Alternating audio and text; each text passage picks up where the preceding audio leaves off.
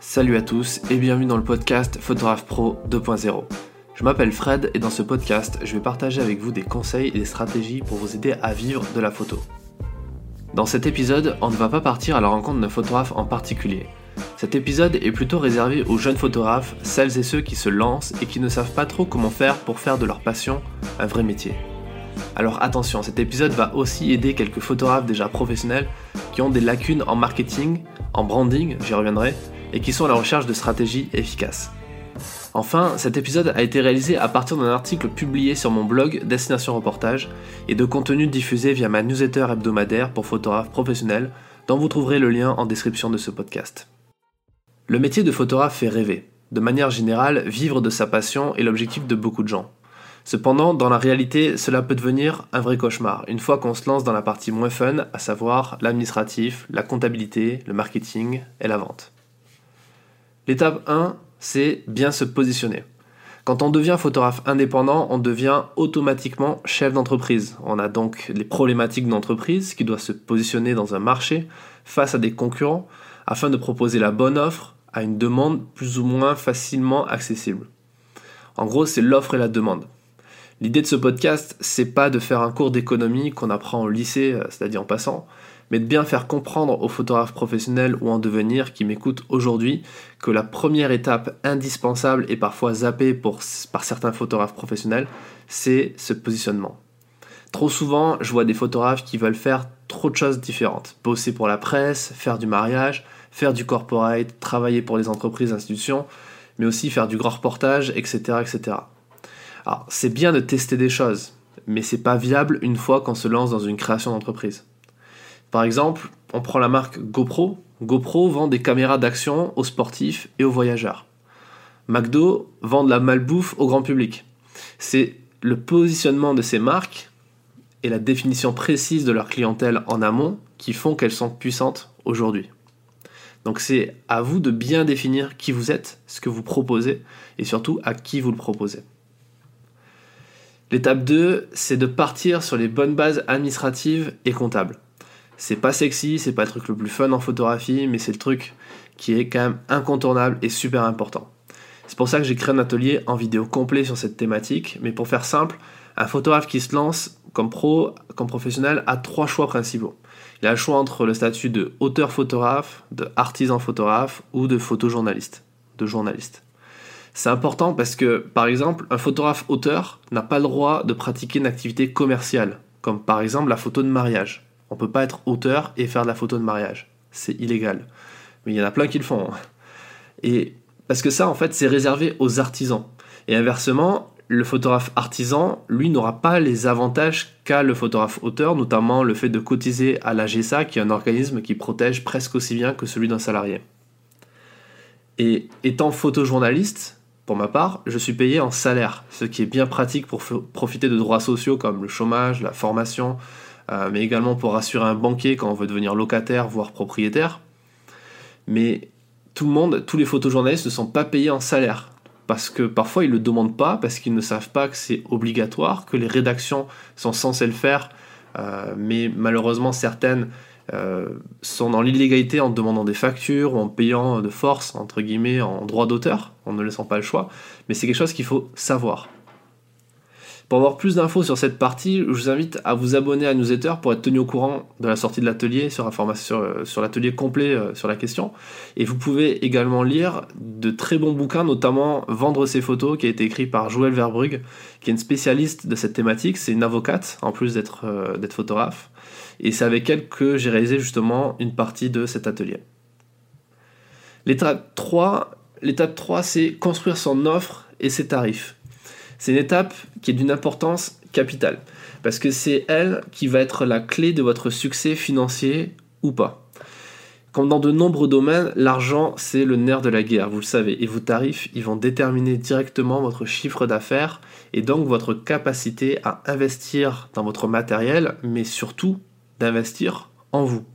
Ça va être également l'élément qui va définir votre temps libre et quelque part votre niveau de bonheur dans la vie. Parce que si vous êtes comme moi, vous aimez travailler, vous aimez ce que vous faites, mais vous aimez aussi peut-être avoir du temps pour vous et pour vos proches. Et pour ce faire, je vais partager vous une méthode qui fonctionne plutôt bien. Cette méthode, elle consiste à partir de son chiffre d'affaires prévisionnel, le chiffre d'affaires que vous voulez avoir à la fin de l'année.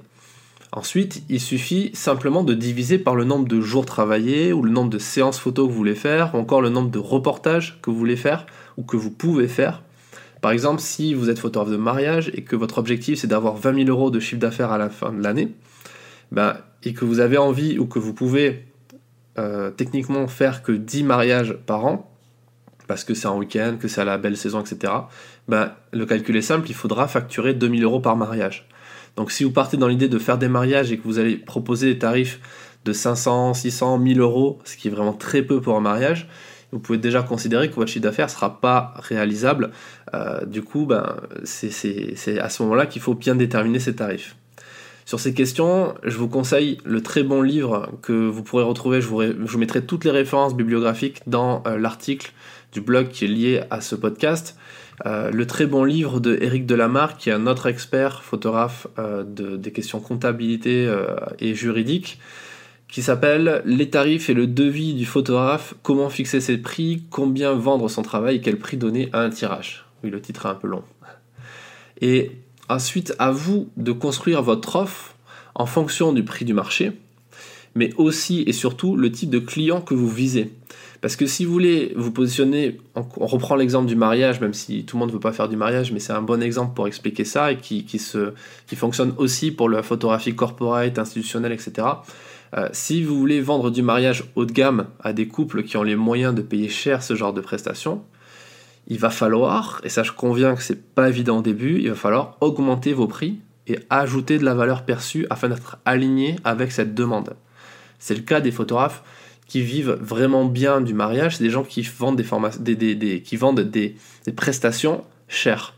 Mais pourquoi? Parce qu'il y a des gens derrière qui sont prêts à acheter.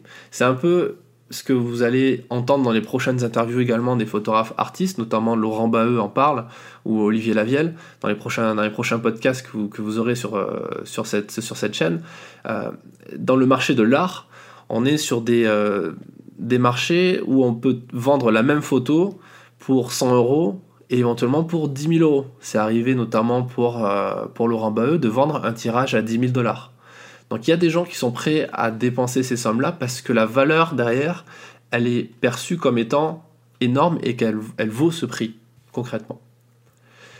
On revient aux étapes pour vivre de la photo. L'étape 4, ça va être l'étape que j'ai appelée la boîte à outils du marketing. Le marketing, c'est pas un gros mot en photographie.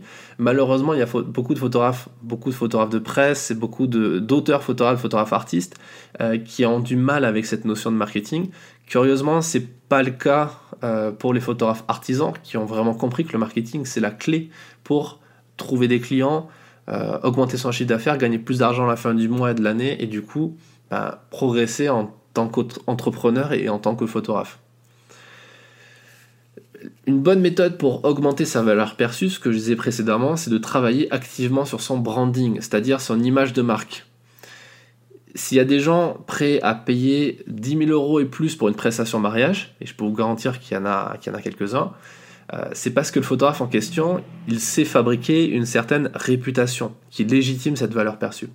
Cette réputation, elle est d'autant plus facile à fabriquer que vous avez aujourd'hui accès à toute la puissance des réseaux sociaux, que sont Facebook, Instagram, Twitter, etc. Un photographe qui a des millions d'abonnés sur Instagram ou sur Facebook sera toujours plus, entre guillemets, coté qu'un photographe qui n'a pas de page Facebook ou qui n'a même pas de site internet. Mais bien entendu, c'est pas pour autant que l'un est meilleur que l'autre, ni même plus efficace. Mais c'est malheureusement ou pas euh, un critère important à prendre en compte. Il n'y a pas de secret. Quand vous êtes indépendant et que vous voulez être visible pour trouver des clients, il faut être présent absolument partout. C'est pour ça que moi, pour ma part, je suis sur à peu près tous les réseaux sociaux, qu'aujourd'hui j'ai créé ce podcast parce que c'est un format qui m'intéresse, mais c'est aussi une plateforme à iTunes, Apple, etc., ou SoundCloud, qui sont euh, des plateformes qui sont utilisées par les gens qui potentiellement peuvent être, euh, qui peuvent être intéressés par mon message et qui peuvent potentiellement devenir euh, des clients ou des partenaires. Néanmoins, vous n'avez pas choisi d'être photographe et moi j'ai pas choisi d'être photographe pour passer ma vie sur Facebook ou sur Instagram. Mais il est possible, quand on connaît les bonnes méthodes pour gérer efficacement ces outils, d'y passer un temps minime par rapport aux bénéfices que cela peut apporter à votre business. L'étape 5, et la dernière étape pour vivre de la photo, c'est enfin trouver ses clients et bien se vendre. C'est la dernière clé pour atteindre votre objectif et vivre pleinement de la photographie. C'est votre objectif, c'est d'avoir plein de clients satisfaits et fidèles qui plus est, parce qu'après, s'ils sont fidèles, ils referont appel à vous. Moi, par exemple, aujourd'hui, dans la presse, je travaille avec quasiment les mêmes journaux. Et il y en a finalement peu, parce que c'est des gens qui me font travailler régulièrement, et c'est à moi de trouver de, nouveaux, de nouvelles idées, de nouveaux reportages, et pratiquement automatiquement, certains d'entre eux prennent tout ce que je leur propose. Donc dans ce cas-là, il n'y a pas besoin d'aller chercher de nouveaux clients puisque ben, ça suffit largement pour vivre. Euh, ça sert à rien d'aller euh, chercher euh, inlassablement de nouveaux clients tout le temps, tout le temps, tout le temps. Bien entendu, la boîte à outils marketing, qui comprend notamment les réseaux sociaux, mais aussi votre site internet, votre blog, tout ça, c'est un excellent moyen de trouver rapidement des clients et donc des prestations. Mais il y a d'autres techniques. Et ces techniques, vous n'allez pas les apprendre forcément dans les écoles photo, parce que c'est pas forcément le lieu, enfin ça devrait être le lieu en fait, mais ça l'est pas dans les faits, puisque dans les écoles photo on vous apprend essentiellement à faire des photos, mais pas vraiment à en vivre. Et en fait, contre toute attente, on les trouvera pas non plus dans les écoles de commerce, et c'est parce qu'en fait les écoles de commerce sont quand même aussi pas mal euh, déconnectées euh, du web. Euh, ça c'est quelque chose que je vois par expérience en discutant avec des entrepreneurs qui ont des très très bons résultats sur Internet. Il y en a certains qui ont fait des écoles de commerce et qui se disent en fait j'ai presque perdu du temps en école de commerce. L'une des solutions les plus efficaces aujourd'hui pour avoir des résultats et trouver des techniques, des stratégies, etc., c'est tout simplement de discuter avec d'autres professionnels et surtout de faire des tests. Parce que tout ce que vous pouvez trouver dans les bouquins, en discutant avec les gens, dans les vidéos, dans les formations, tant que vous ne le testez pas à votre, dans votre business, à votre activité, euh, vous n'aurez pas de résultat en fait. Parce que il faut tester, il faut échouer, il faut adapter, il faut recommencer, il faut tout le temps voilà, adapter ce que vous, ce que vous testez. Euh, c'est pour ça que je publie aujourd'hui des interviews sur ce podcast. Rien ne vaut l'expérience et surtout celle des meilleurs dans leur domaine.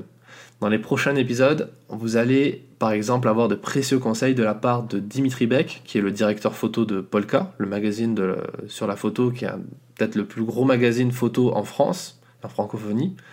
Il explique notamment dans cette interview qui dure assez longtemps, euh, qu'il explique notamment comment faire pour bien démarcher les rédactions de magazines et vendre ses reportages. Mais vous aurez aussi accès aux interviews du grand photographe de pub Oliviero Toscani, qui est un Italien qui a pas mal de choses à dire. Vous allez voir que c'est une interview qui est assez rigolote parce que voilà, c'est un personnage, Olivier Toscani, mais il dit des choses à la fois très simples, très basiques, mais vraiment terriblement efficaces. Ou encore le photographe de voyage Olivier Folmy, qui est un photographe qui a euh, quasiment 30 ans, peut-être que je me trompe, mais il me semble que c'est 30 ans de métier, euh, qui a fait beaucoup de bouquins, notamment euh, chez de grands éditeurs comme Hachette, qui vit de sa photo d'art aujourd'hui, qui fait de la photo, beaucoup de paysages, beaucoup de photos de portraits en voyage. Enfin voilà, je vous invite à découvrir son travail. Vous allez voir dans l'interview qu'il a une philosophie de la photographie qui est vraiment super intéressante.